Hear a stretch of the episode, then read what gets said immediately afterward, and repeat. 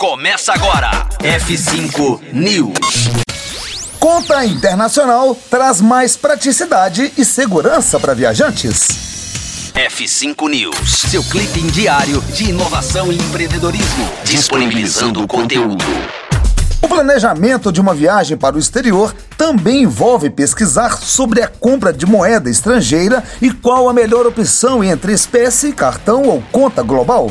Segundo Fernandes Cesário, diretor de Bank da Nomad, fintech que permite aos brasileiros a abertura de conta corrente e investimentos em um banco norte-americano de forma 100% digital, a opção de uma conta global consegue unir todos esses benefícios. Os usuários chegam a economizar até 10% nessa modalidade em comparação ao cartão de crédito internacional. Na conta Nomad, por exemplo, que oferece ao usuário um cartão de débito internacional, é cobrado apenas 1,1% de IOF até 2% de spread e é utilizado o valor do dólar comercial nas transações. Já um cartão de crédito internacional, normalmente o brasileiro gasta entre 4 e 7% de spread e 6,38% de IOF. E a compra da moeda em espécie, apesar de ter um IOF menor do que o cartão de crédito, é realizada com dólar turismo, o que também acaba não valendo a pena